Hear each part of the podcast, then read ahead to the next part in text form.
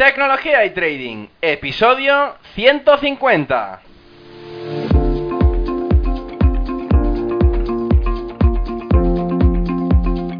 Muy buenos días a todos, bienvenidos un día más a este podcast y canal donde se trata todo lo relacionado con el trading financiero, la informática y por tanto la combinación de los dos, el fintech. Aquí tratamos de técnicas, algoritmia, estrategias, noticias y muchas cosas más. Por eso solo puedo deciros bienvenidos a Tecnología y Trading. Programa 150 en este viernes 29 de diciembre del 2017. Y hoy es un día muy especial. Muy especial por varios motivos. Primero de todo nos acompaña un invitado, como siempre, como cada viernes, muy especial. Y este por partida doble, y es que nos hablará, eh, como última instancia, como venimos diciendo esta última semana, nos hablará de las criptodivisas. Y es que, bueno, veréis que es una persona que, que, es apasionada de las criptodivisas, de las inversiones en general, y es un gran conocedor de la economía en general. Y es que, bueno, es un, tiene un conocimiento brutal y es por eso que, bueno, que le tengo preparado unas cuantas preguntas a ver cómo, a ver cómo se nos responde. Eh, también, bueno, ya lo habéis oído, es programa número 150 y la verdad es que no me lo esperaba cuando empezaba ya hace un poquito más de un año. He ido creciendo en cuanto a conocimiento, a un poco de aptitud a la hora de, crear los, los, podcasts y bueno, eh, al final es que creo que es la mejor manera de despedirme este año con, con, el último capítulo del año, con una gran entrevista, eh, acabando una gran semana y con el capítulo 150. Pero bueno, antes de empezar con, el invitado de hoy, antes de empezar con la entrevista, eh, quiero recordaros la página web oficial, ferrampe.com, ahí donde podéis encontrar toda la información de los podcasts, de los cursos, de las cápsulas y también lo podéis encontrar también en Twitter en ferrampe.com, en el Twitter, que si me podéis seguir, pues estaréis al día de las últimas novedades que voy colgando en la página web y en el podcast, ¿sí? Como digo, es ferrampe.com en Twitter. Pues volviendo con el invitado de hoy, profesor de la UNED, licenciado en Economía y Econometría, máster en Mercados Bursátiles y doctor en Economía Aplicada y Estadística. Ha trabajado en medios como FX Street y además es propietario de uno de los foros más importantes de habla hispana llamado Xtrader. Él es Alberto Muñoz. Muy buenos días, Alberto. ¿Qué tal, Ferran? ¿Cómo estás? Bueno, primero de todo agradecerte enormemente que hayas podido venir aquí eh, hoy viernes. Eh, como sabes, esta es la semana cripto en tecnología y trading. Y creo que no hay mejor manera de poder acabar esta semana, este año de entrevistas y de podcast contigo. Creo que eres una de las personas que, bueno, que conocen las criptodivisas de pe a pa, ya sea pues por, por, bueno, lo que, lo que has podido aprender en tu vertiente académica incluso ahora como la parte, la parte práctica, ¿no? Y es por eso que, bueno, que quería hacerte unas preguntas y la primera de todas es, antes de empezar, para aquellos que, pocos aquellos que no conozcan quién es Alberto Muñoz y qué hace en su día a día como inversor, no sé si nos podías contar, pues, eh, qué has estudiado, cómo has llegado aquí, qué has te servido, qué no te ha servido y todo esto cómo se aplica a la inversión que haces hoy en día en las criptodivisas. Eh, excelente, Ferran. Bueno, pues sí, supongo, claro. Esa es la pregunta de rigor, ¿no? La que hay que hacer siempre cuando presentas a un, a un invitado. Y en mi caso la historia es, yo creo, un poco la de todos, ¿no? Eh, llegamos todos a los mercados financieros y al trading porque al final un buen día te encuentras eh, ojeando los, las, las, las, páginas al mundo de algún periódico de economía, ves una tabla allí con unos números, unas cotizaciones, unos gráficos, incluso veías una cosa que se llamaba análisis técnico que tal eh, Odar en, en, en, su momento, ¿no? Entonces dices, bueno, aquí aquí hay algo que me llama mucho la atención y dices, y a lo mejor hasta puedo vivir de esto, ¿no? Eso es lo que nos creemos todos al principio. Sí, sí, sí. Y que es fácil, ¿eh? Y que es fácil. Eh, está chupado, efectivamente. Entonces, bueno, mi, mi, evolución en el trading y mi relación con los mercados financieros, pues bueno, desde, desde que tenía, si no recuerdo mal, 17 años, que ya ojeaba los, los periódicos Salmón, me llamó mucho la atención y bueno, pues empecé a invertir pequeños capitales en acciones, más o menos ganaba, luego llegó el, la burbuja tecnológica del 2000, ahí gané algo de dinero también. Eh, luego vino el crack de la burbuja.com y entonces en 2001 descubrí los derivados, empecé a hacer mis primeras inversiones en, futuros, eh, bueno, A partir de ahí, pues luego descubres el mundo de Interactive Brokers, el trading algorítmico, Visual Chart, en fin, todas estas cosas por las que hemos pasado todos. Después ya evolucionas, descubres también eh, el Forex eh, y ahora, pues bueno, he descubierto recientemente, tampoco llevo mucho tiempo con ello operando realmente, pero sí es verdad que he descubierto el mundo de las criptodivisas, que es un mundo eh, fascinante. Si me apuras, podríamos decir que, lo que me falta o la espinita que tengo clavada es el mundo de las opciones. Ahí todavía... eso es una, una espinita que también tenemos algunos. Sí, en parte porque es un mundo no complejo, pero sí que requiere cierto esfuerzo y comprender una serie de conceptos que no son habituales. Pero aparte también es que es cierto que, por ejemplo, si quisiéramos hacer opciones en el mercado español, pues te encuentras con, con eso, ¿no? Con problemas de liquidez, con, con pocos productos, mm, pues eso, los que incluso el creador de mercado de repente quita posiciones, en fin. Eh, y si es verdad, hombre, si te vas a eso, las opciones de SP500, Eurostox y demás, pues sí que tienes liquidez. Pero más allá de eso, tampoco es un tema que digas realmente, bueno, aquí hay algo, bueno, supongo que es como todo, necesitas eh, trabajar a fondo esos mercados y conocerlos muy bien y analizarlos, ¿no? Pero, pero sí es cierto que como que no te lo ponen fácil, ¿no? No hay gráficos de las primas de las opciones generalmente, no hay información pública disponible. Mm, es un mundo que tienes que meterte y, y, trabajártelo bastante más que a lo mejor una persona que analiza un gráfico del DAX o, o este tipo de cosas, ¿no? Entonces, bueno, eso es un poco, ¿no? Me llamó mucho la atención eh, el tema de los mercados financieros. Incluso en algún momento me planteé decir, bueno, intentar sacar un sobresueldo, incluso vivir de ello, ¿no? Pero bueno, de momento se ha quedado la cosa en sobresueldo. Y como todos, pues años buenos, años malos y, bueno, siempre buscando nuevas estrategias, nuevos productos, porque sí que es cierto que el mercado, la, una de las conclusiones que he sacado en estos últimos, pues eso, más de 20 años que llevo ya haciendo trading, es que realmente el eh, los mercados son completamente cambiantes y, lo que hoy funciona dentro de un mes o de seis meses deja de funcionarte y sobre todo si trabajas en intradía con lo cual eh, pues bueno conviene estar desarrollando investigando continuamente. Es decir es un mundo en el cual eh, el trading en el que no puedes parar de investigar porque si no te puedes quedar obsoleto y eso claro al final lo pagas con tu cuenta. Claro. Y supongo que te pasó lo mismo con las criptodivisas no Sí, sí, sí, bueno, ahí también fue, a ver, yo lo reconozco, y de hecho el otro día estuve en una, en una cena y me lo recordaron muy maliciosamente, ¿no?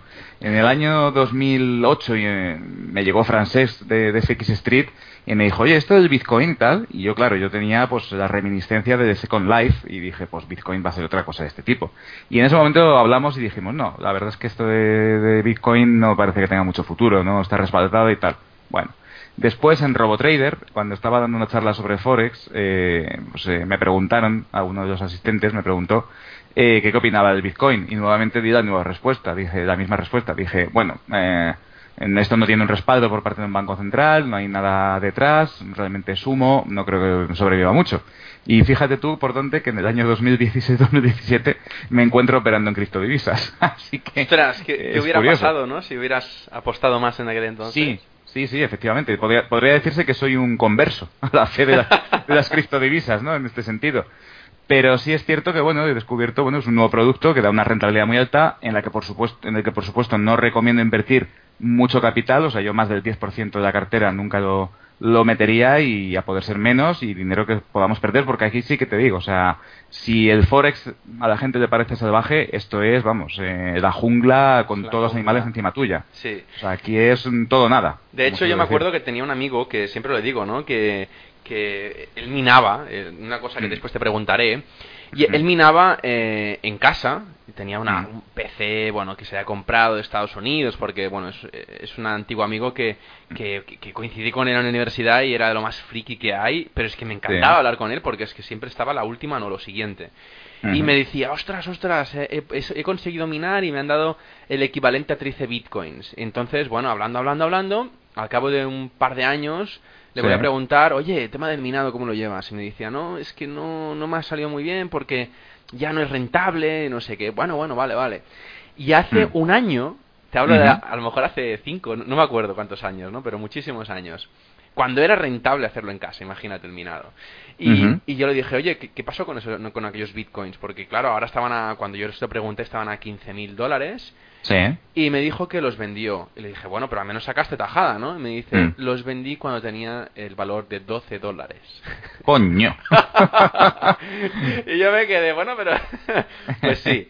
La anécdota era esa, ¿no? Que, que, al final, bueno, pues por paciencia esperar o por, por desconocimiento, ¿no? Con el futuro, nunca se sabe.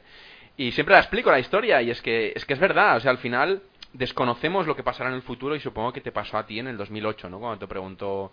Claro, claro. Además tienes que pensar que yo, por desgracia, por defecto de formación, pues soy un académico y a veces pues se me cuela en mi forma de ver el trading, que para unas cosas está muy bien.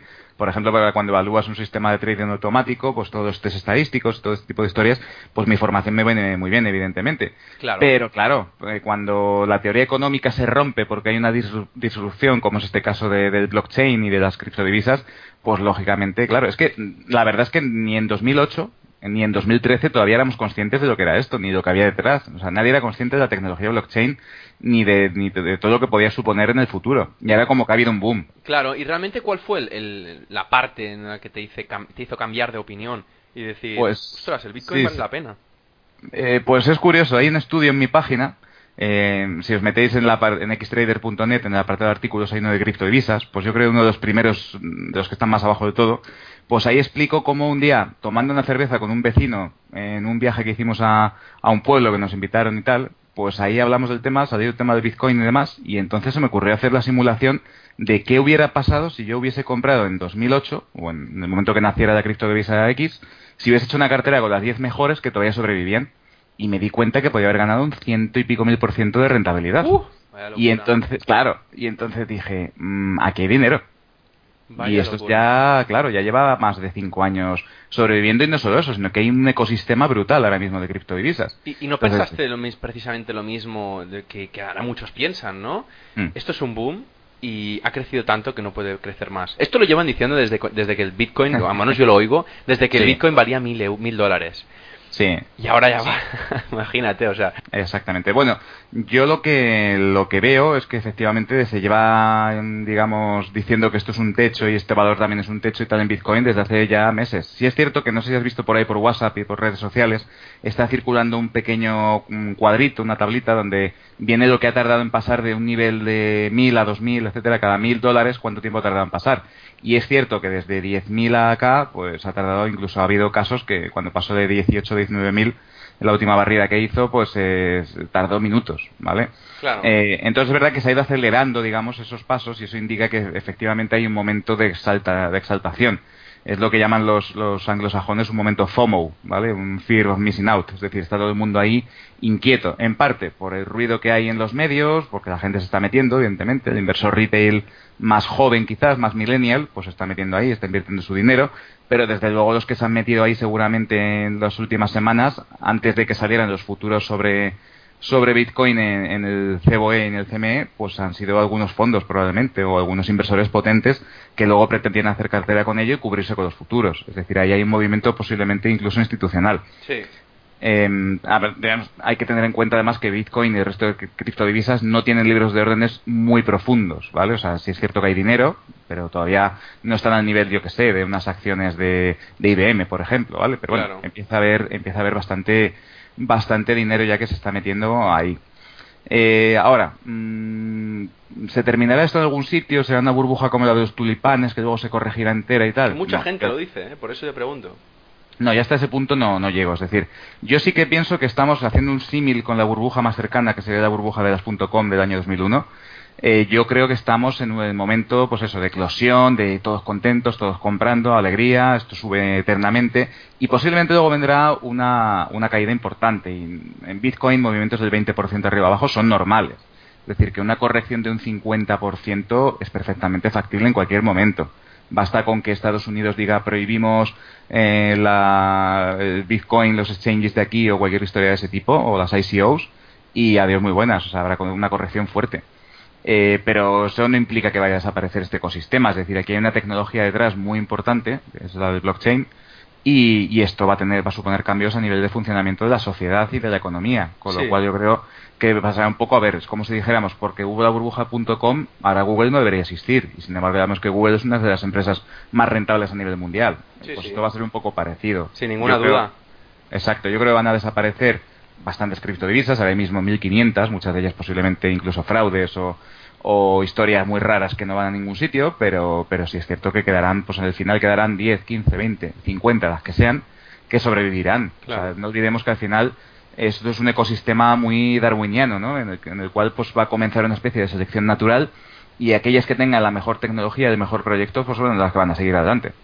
Pues sí, y la verdad, em, sobre el, blockchain es una cosa que, bueno, que quería preguntarte, porque dado tu experiencia académica y también profesional, supongo que has, has, tocado muchos palos en las finanzas, es decir, pues desde futuros hasta forex, CFDs.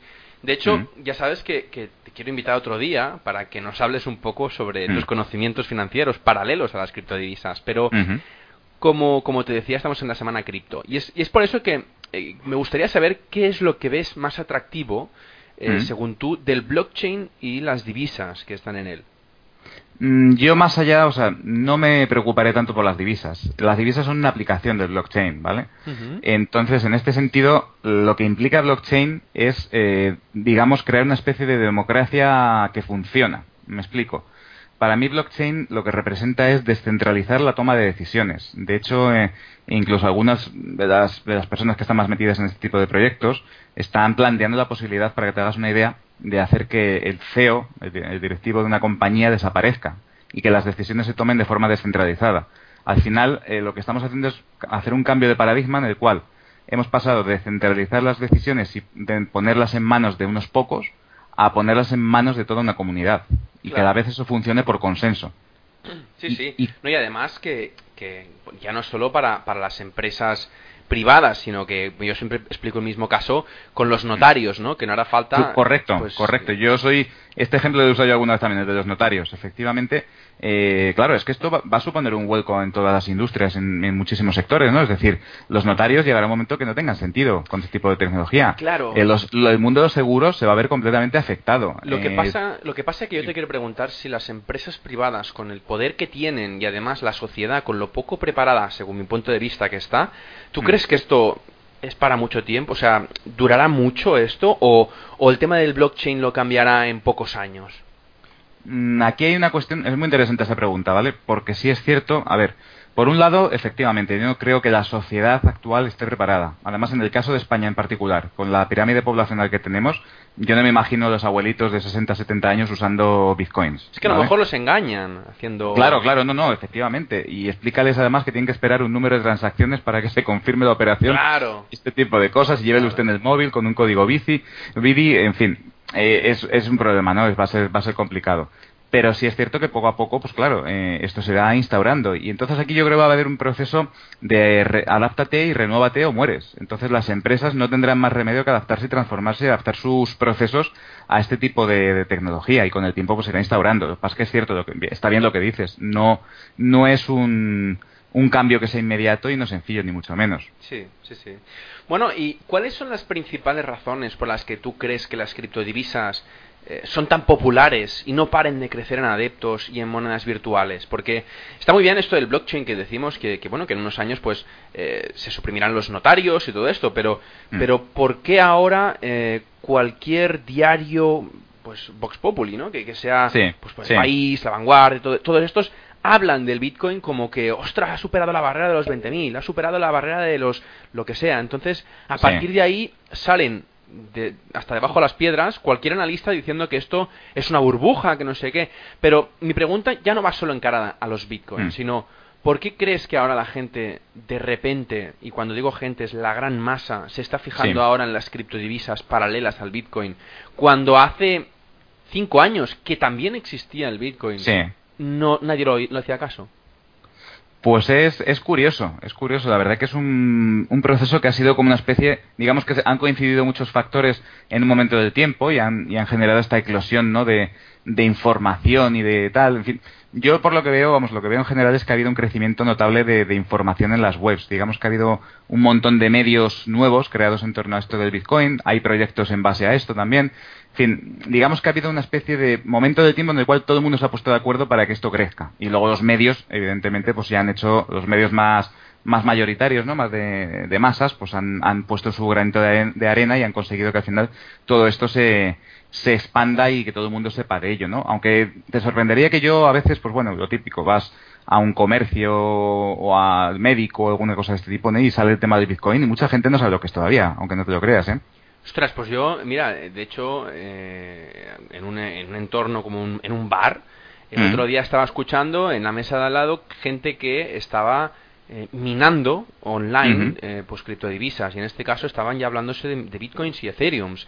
Es una cosa que yo no me, planteaba hasta, hasta la llegada de las criptodivisas. Antes yo me iba a un bar, a cualquier bar, y nunca hubiera escuchado Mm. ostras, ¿cómo está el eurodólar? o cómo están las acciones de SACIR? Eh, ni de coña, pero con el tema de, la criptomoneda se ha como, como democratizado lo que decías tú antes, pero de una manera masiva, es brutal.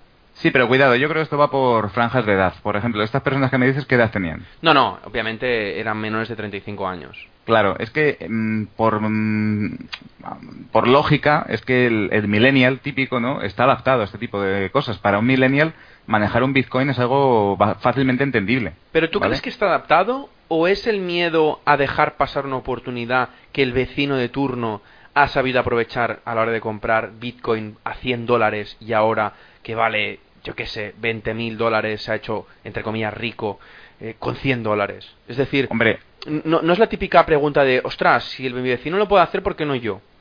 Sí. Hombre, todos hemos visto la película Wall Street, ¿no? Y ahí se explica claramente la codicia es la que mueve los mercados. Sí, sí, sí, sí. Entonces, en este caso, pues eh, puede que haya un fenómeno de ese tipo, ¿no? De un poco de boca a boca, el ruido mediático, etcétera. Evidentemente, eso es lo que está impulsando en los últimos meses, está claro. Sí, sí, sí. Bueno, y por eso quería saber si, si crees que lo de las criptodivisas es un boom y que en pocos meses o años desaparecerá el auge tan grande que está, o al revés, o se implantará tanto que hasta podremos pagar con tarjetas de crédito de bitcoins. A ver, esto, claro, esto tiene muchas respuestas posibles, ¿vale? Voy a intentar ser más o menos breve, pero hay, hay bastantes posibilidades a esa respuesta. Eh, por un lado, yo creo que, que lo que es la tecnología que está detrás va a quedarse y va a tener mucho impacto. A nivel social y económico va a cambiar muchas cosas, va a afectar a muchos negocios, incluso puede que den vuelco, que desaparezcan industrias completas eh, gracias al blockchain. Y que aparezcan nuevas y que aparezcan nuevas, evidentemente, de como ya está pasando. De hecho, hay muchísimos desarrollos, muchísimas startups, muchísima inversión, muchísimas patentes nuevas en todo lo relacionado con blockchain. Entonces, por ese lado, está claro.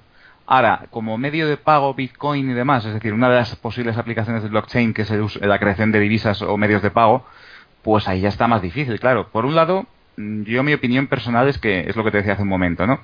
Eh, estamos en un momento de boom, de auge, de todos somos felices y eso normalmente viene seguido de, una corrección importante y de una limpia de, activos, de mercado, etcétera, ¿no?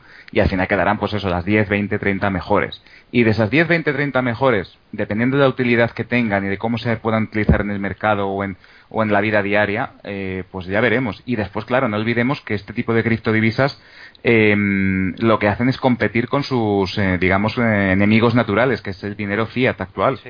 ¿Vale? Entonces habrá que ver, claro, hasta qué punto eh, los bancos centrales se sienten amenazados por esta revolución o no, si los bancos tradicionales privados también se sienten amenazados o no, y si ellos van a adoptar medidas de renovarse o morir, como decíamos hace un momento, para competir contra las criptodivisas, eh, si el pueblo, digamos, la gente, la masa, no va realmente a adaptarse a este tipo de, de criptodivisas, a utilizarlas para los pagos y van a poder vivir con ellas tranquilamente, mm, eso es, la respuesta es muy incierta. Por, ya te digo, no sabemos cómo van a reaccionar ciertos, ciertos actores de, de mercado ¿no? en este sentido. Entonces va, yo creo que va a ser complicado y va a ser un momento muy interesante. Yo creo que estamos viviendo, la verdad, una época desde 2008, que empezó la, la crisis financiera y luego todas las consecuencias que ha tenido y todos los, mm, fin, todas las cosas que han pasado, ¿no? Desde lo del Banco Central de Suiza, la quiebra de, que llevó a la quiebra del PAR y casi a CXTM, ¿no? Que luego también ha tenido su historia, el tema de High Frequency Trading, en fin, todas estas revoluciones que está viendo, que además pasan cada vez, si te fijas, eh, cada menos tiempo, ¿vale? En, el, en, la historia. Antiguamente, para que hubiese una crisis de, eh, en la historia, tienen que pasar por lo menos 100 años, o 40 o 50, y además hay una guerra por medio. Y ahora, sin embargo, estamos en una época en la que los cambios se suceden a una velocidad eh, espectacular, ¿no? Y en este sentido, yo creo que las, las criptodivisas son una revolución. Bueno, es que pero, todo más rápido ahora, ¿eh? Sí, sí, sí, pero porque el flujo de información también lo es, lógicamente. Sí, sí, sí, sí, sí, sin duda. Bueno, eh, desde el punto de vista financiero, porque como decía, mm. Eh, académicamente tú estás súper preparado. ¿Cómo ves de arriesgado para un inversor de este tipo de inversión en comparación con otros productos financieros? Ahora mismo vamos altísimo. De hecho, a mí me ha preguntado gente eh, pues eso, de 60, 70 años que tienen unos ahorrillos, que invierten en fondos de inversión y tal, y me dicen, oye, si meto un dinero en Bitcoin, y se lo he desaconsejado completamente. No ya por la posibilidad de pérdida, sino por la complicación que va a suponer para esa persona el abrir cuenta, crear un wallet, comprar los Bitcoins, que es un eh, factor de autenticación de dos eh, factores, en fin, todo este tipo de cosas. Es que no es, no es accesible todavía a todo el mundo tampoco, como decíamos hace un momento, ¿no? Eh, y también te digo una cosa, ¿eh? No, sé el por qué y ahora voy a hacer una crítica a todos los exchanges posibles, habidos y por haber. Eh, después te, preguntaré cuál es el tuyo más preferido, ya, ya, lo verás, tu favorito. pero bueno, antes he hecho una transacción entre dos wallets diferentes, entre dos exchanges, hmm. y, yo soy ingeniero informático y me ha costado a veces entender cómo tenía que hacerlo. Y digo, pero a ver, es que no lo hacen nada intuitivo. Y digo, ostras, ya, ya, se puede hacer un poco de usabilidad. Tengo que decir también que que el exchange más grande del mundo, que es Coinbase, eh, lo, tienen súper fácil y, la verdad es que, lo hacen para, con perdón, para tontos, ¿no? Pero, pero el resto es muy difícil, ¿eh? Es muy difícil. Sí, sí, no es, no es accesible. A ver, yo quiero pensar que si las criptodivisas llegan a tener un uso práctico en la economía real pues al final todo este proceso se simplificará y será inmediato y será pues eso como, como ahora pagar con una tarjeta de crédito, como bien decías, ¿no? Hace un momento. Sí, sí. Pero, pero claro, todo ese proceso se tiene que simplificar en algún momento del tiempo y todavía no se ha hecho. Claro. Bueno, a estas alturas de la entrevista aún no te he preguntado lo que seguro mm. que te han preguntado hasta por la calle. Bitcoin, Ethereum, Litecoin, IOTA, ¿cuáles son tus criptodivisas favoritas y por qué? Bueno, pues a ver, mmm, yo, como inversor, ¿vale? Como inversor trader. Sí, sí, como inversor, inversor. Yo te digo, yo soy, a ver, aquí voy a decir una cosa importante. Yo no soy trader de criptodivisas, yo soy un hodl, ¿vale? Para los que no sepan lo que es esto de hodl, bueno, pues os lo explico muy rápidamente. La anécdota además es curiosa y la leí hace poco. Eh, hubo una persona en un foro, en una comunidad muy conocida, que es eh, Bitcoin Talk, eh, ¿vale? .org, eh, donde ahí pues hablaba de que había ganado mucho dinero con Bitcoin y demás y había mantenido, o sea, hold, como se dice en inglés, había mantenido de inversión y estaba muy contento. Pero le bailó el teclado de la emoción y en vez de hold puso hodl, ¿vale? H-O-D-L. Y entonces a partir de ahí todo el mundo le siguió la historia y el, término se popularizó de la forma más tonta. Y entonces pues todo el mundo está ahí con el hodl, eh, de, eso, de soy mantengo a saco, o sea, lo que sería el típico comprar y mantener, el buy and hold, ¿no? Que decimos siempre las acciones, pues en Bitcoin, claro, es una cosa que con los movimientos que lleva y tal, y si tiene, si se entiende como una apuesta de futuro, pues evidentemente lo más sensato es eh, comprar y mantener y ir acumulando, ¿no? Un buy and hold de toda la vida, ¿no? exactamente, exactamente. Claro, pero yo te pregunto, eh, ¿solo el Bitcoin? O sea, ¿tú no... No, no, no, sigo, sigo. No, no, no, a ver, entonces a lo que voy. Entonces, cuando uno quiere plantearse una inversión de tipo buy and hold, ¿qué es lo que hace normalmente? Pues normalmente va a las compañías cuando hablamos de acciones con más capitalización. Pues yo hago lo mismo, más o menos. Yo lo que hago, y si quieres ya os cuento toda la estrategia claro, claro, seguida, que es muy sencilla además. Eh, bueno, pues básicamente lo que hago es seleccionar las más capitalizadas y dentro de ellas pues eh, me pongo un gráfico en diario, una media de 200 como se ha hecho toda la vida y busco correcciones hacia esa media, ni más ni menos. A poder ser que sean correcciones lo más lineales y verticales posibles, eh, de tal forma que para mí el momento ideal, por ejemplo, pues se produjo antes de ayer, cuando Bitcoin corrigió, pues normalmente mi, cálculo estadístico está en que en torno, o sea, correcciones rápidas de uno o dos días que sumen un 30% de corrección desde el máximo, son momentos de compra excelentes, pero en cualquier criptodivisa. Bueno, pero entonces eh, utilizas, eh, que es normal, ¿eh? porque ahora, explicaré el porqué, pero utilizas técnicas, entre comillas, del pasado para divisas del presente. Es decir, te digo, te digo una cosa, Ferran, es que aunque no te lo creas, eh, la mayor parte de operadores en este tipo de criptodivisas son chinos y la mayor parte de estos chinos conocen perfectamente las medias móviles, los estocásticos y todo esto. Les viene de esto de jugar y apostar y tal. Les encanta. Les encanta y el análisis técnico lo conocen en BAPA. Con lo cual sí es cierto que en general todas estas criptodivisas tienen un comportamiento muy técnico en líneas generales. Ostras, pero por ejemplo hay una criptodivisa que, que me llama mucho la atención, que es Ripple, que tiene Mm, muchísima, muchísima capitalización, pero no llega al dólar. Sí, sí, sí, bueno, porque hay muchas unidades emitidas, lógicamente. Sí, sí, sí, sí, pero... El caso de Ripple es que es un caso especial, ¿vale? Y además esto lo digo siempre, es el patito feo de las criptodivisas. Sí. Porque, porque está, primero, creado por una empresa, con lo cual ya no es una, una blockchain descentralizada, que sería la, idea ideal, ¿no? Valga la redundancia, sino que la controla Ripple Labs, que es la empresa que la crea, y, está vendiendo esa tecnología a los bancos. De hecho, BBVA está utilizándolo para hacer experimentos. Y tardó, hace poco hizo unas pruebas y tardó en mandar dinero de España a México unos 15 segundos. con esta tecnología. De hecho, es mucho más rápido hacer operaciones y transacciones con Ripple que con Bitcoin. Sí, sí, sí. Em, entonces, lo, lo que te quiero decir que al final, bueno, pues eh, vas buscando, vas seleccionando y vas buscando, pues eso, eh, criptodivisas que cumplan una serie de condiciones. En mi caso, te digo, muy sencillitas para poder seguirlas en diario tranquilamente y demás. Y además, pues eh, no tendré que estar pendiente en el intradía, que hay muchísima volatilidad. Las horquillas, quieras que no, te son un poquito amplias como para hacer scalping en criptodivisas y tal. Sí que es cierto que no descarto a medio plazo, pues eh, aprovechando que todos los exchanges tienen API, pues eh, crear algún tipo de modelo que se conecte y, opere en, en, en, intradía. Pero bueno, eso es una cosa que haré más adelante, porque lleva bastante tiempo pero, pero bueno, ahí, hay jugo, es decir, hay sustancia en el sentido de que al final no olvidemos que si somos traders nos tiene que dar igual un poco el producto que está detrás sí. y, buscar la oportunidad. Sí, bueno, y de hecho, aprovechando esto, eh, tengo que decir que yo conocí a un, a un chaval que, que la verdad es que es totalmente desconocido y por mucho que le persigo para hacer entrevistas mm. me dice que no, que quiere el anonimato, y es que mm. hacía arbitraje entre diferentes exchanges y me pareció fascinante porque realmente es complicado yo en mi caso he estado analizando varios mercados y no es tan fácil ¿eh? primero porque pero él lo ha hecho durante mucho tiempo. Ahora ya dice que es más complicado, pero durante un tiempo que era muy, muy, muy, muy fácil hacer dinero. Muy fácil. Sí, normalmente cuanto menos liquidez hay en un mercado y menos desarrollado está, más fácil es hacer arbitraje. O sea que si, hace, si es de hace años, sí me lo creo. Ahora mismo y por hoy, vamos, eh, hacerlo es complicadísimo. si lo haces a lo mejor sacas un 1% a lo mejor si es que, si es que llegas. Sí, sí, sí. Menos comisiones y demás, pues no, no sale a cuenta. Bueno, una de las preguntas que, que, me ha hecho, pues, eh, lo que decía, ¿eh?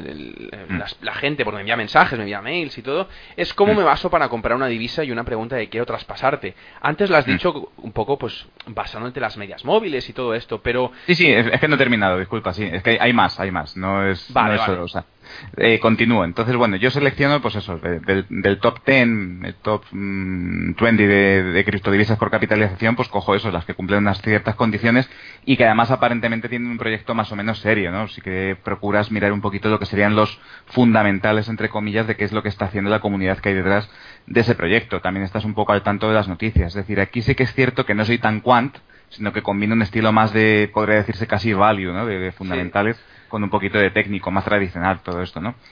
Em, entonces, bueno, luego aparte también es cierto que a veces cojo algún chicharrillo, entre comillas, alguna criptodivisa que, que sobre que hay rumores, pero no está tan posicionada por capitalización, aunque son los menos, ¿vale?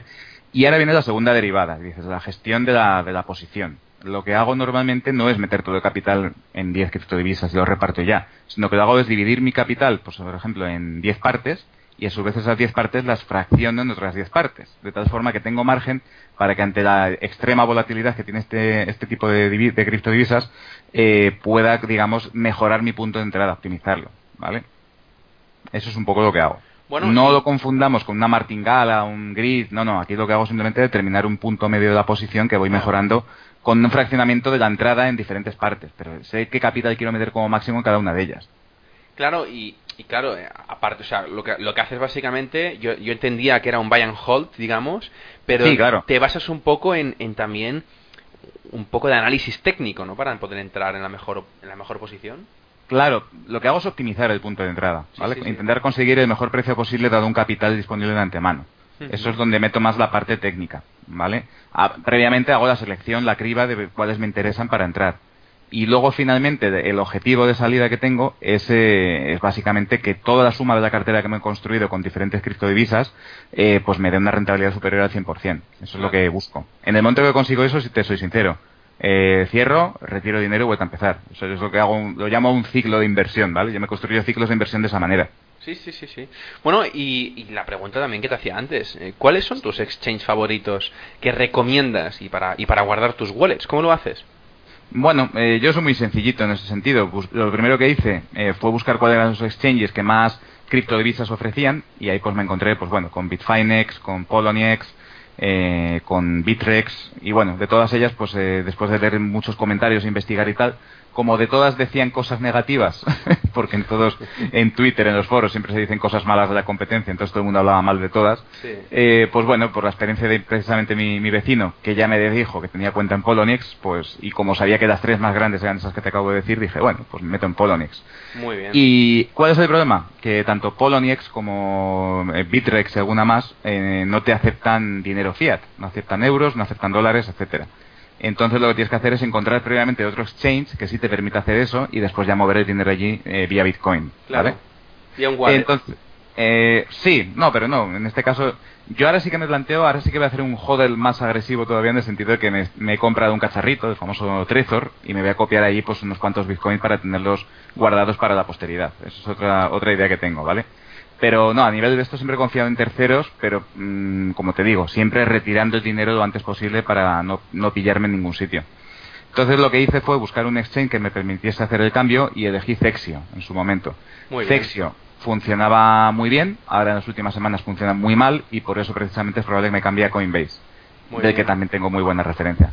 Hombre, yo Coinbase la, utilizo desde el principio y la verdad es que lo utilizo como wallet también y, yo estoy muy contento. Y la verdad es que no paro de oír críticas a Cexio y, y es, una, es una pena porque la página web pinta muy bien no, no, y en su momento yo cuando abrí cuenta y los depósitos y los retiros iba muy bien y tal.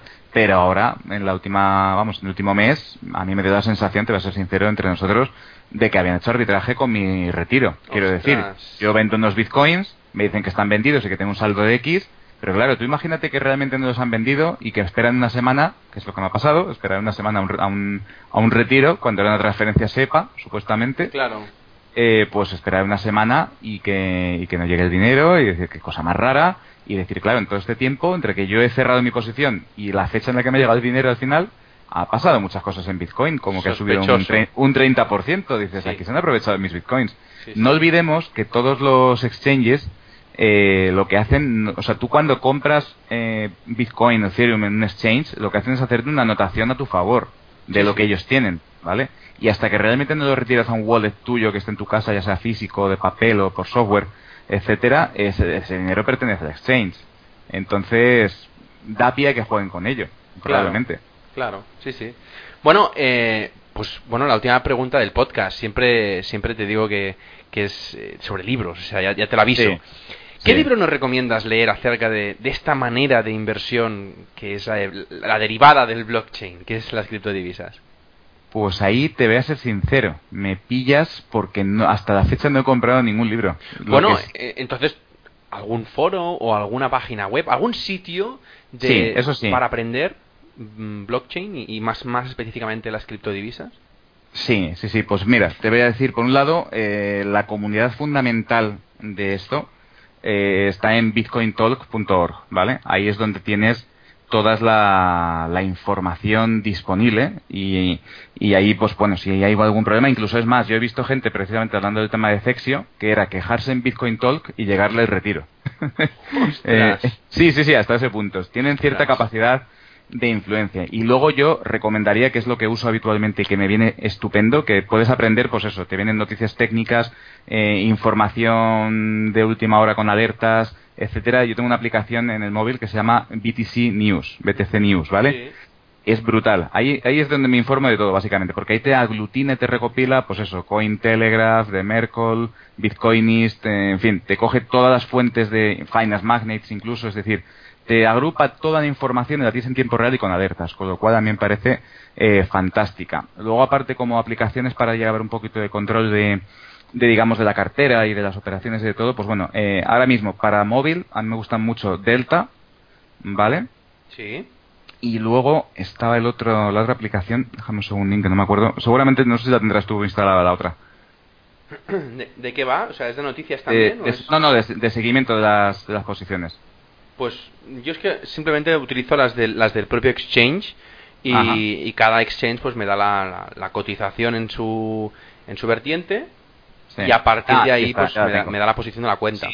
Te digo, no, no, pero es que hay, hay aplicaciones que lo que hacen es eh, hacer, crear, te permite crear watchlist de, de todos los exchanges, eh, hacer un seguimiento convertido a euros en tiempo real de tus posiciones, etcétera. La otra que te iba a decir es Blockfolio, ¿vale? Blockfolio y Delta. Esas dos son estupendas para hacer seguimiento de todo y tienen gráficos eh, de cualquier criptodivisa que te puedas imaginar me, parece raro porque, como decía, como decía Adrián el otro día en, en una mm. de, las, de las entrevistas que hice esta semana, eh, me comentaba que, que hacer la, la, la, postura del oso, que es eso de meter las posiciones, es un mega buy and hold, ¿vale?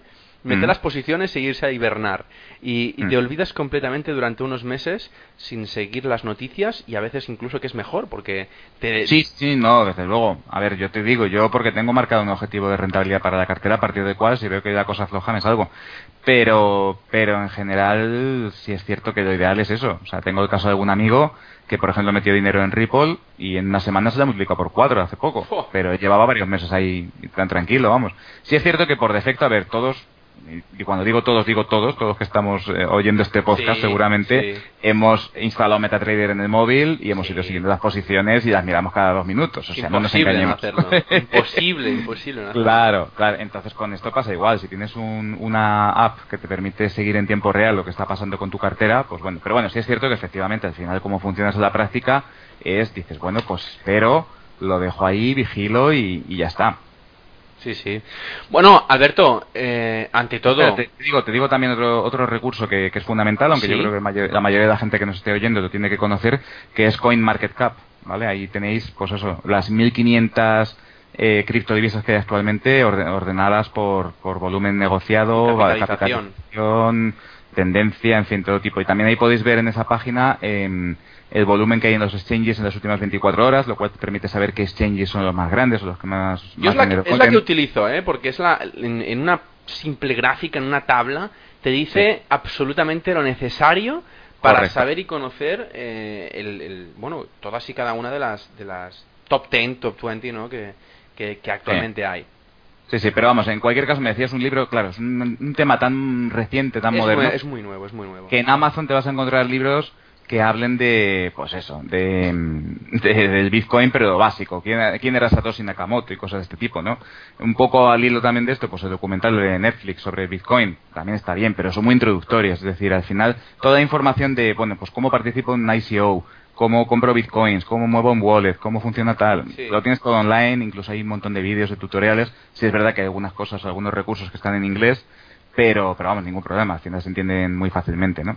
Muy bien. Lo que sí que te, quería pedir, Ferran, antes de finalizar el programa, voy a lanzar un, una pregunta eh, a todos los oyentes y me gustaría que me mandasen sus respuestas eh, por correo electrónico. Es un pequeño desafío, ¿no? Un pequeño juego que dejo ahí. Además es, es complicado de responder, no va a ser sencillo.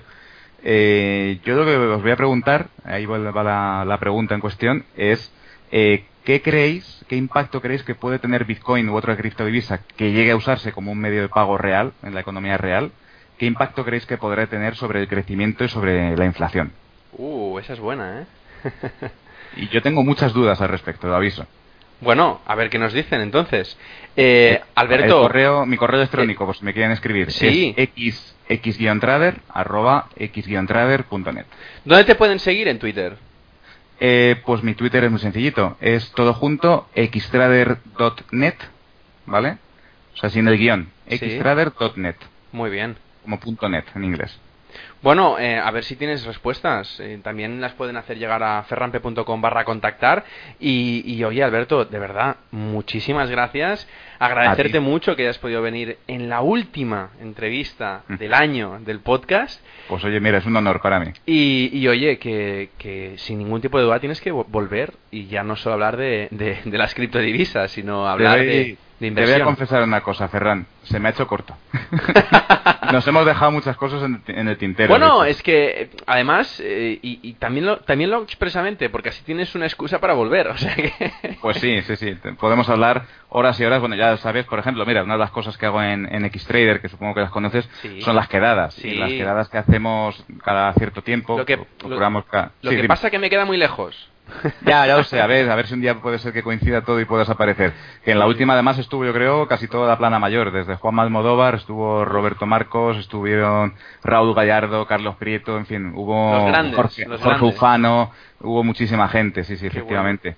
Estuvo muy bien y bueno, te puedo decir que empezamos a la una y algo del mediodía y acabamos a las 4 de la mañana y te puedo decir que no paramos de hablar de trading. Bueno, y además que, que, es que con, con, tan buena calidad de gente, además ya, ya no solo de conocimiento, que es, es brutal, sino de personas, que son, son maravillosas personas estas personas y, y además que, que gente que, que no le importa dar y dar y dar. Es decir, el conocimiento que tienen es brutal y no les importa explicar, pues mira, yo cojo lo que me has dicho tú, ¿no? Cojo la capitalización de las 10 monedas más importantes de las criptodivisas y a partir de ahí las analizo y las opero. Esto, que para mm. muchos, pues en un fin de semana de mil euros se van a un hotel, no sé qué, pues en mm. una quedada, simple quedada de X-Trader. Sí, sí. bueno, es, que, esto lo conté en la última quedada, precisamente, la forma en la que yo lo hacía e informar un poco cómo funcionaba todo esto. Claro, o sea, a veces intentamos buscar cosas súper complejas y a veces lo más fácil lo obviamos y, y las personas que digo que, realmente son buenas y, que tienen calidad en, en,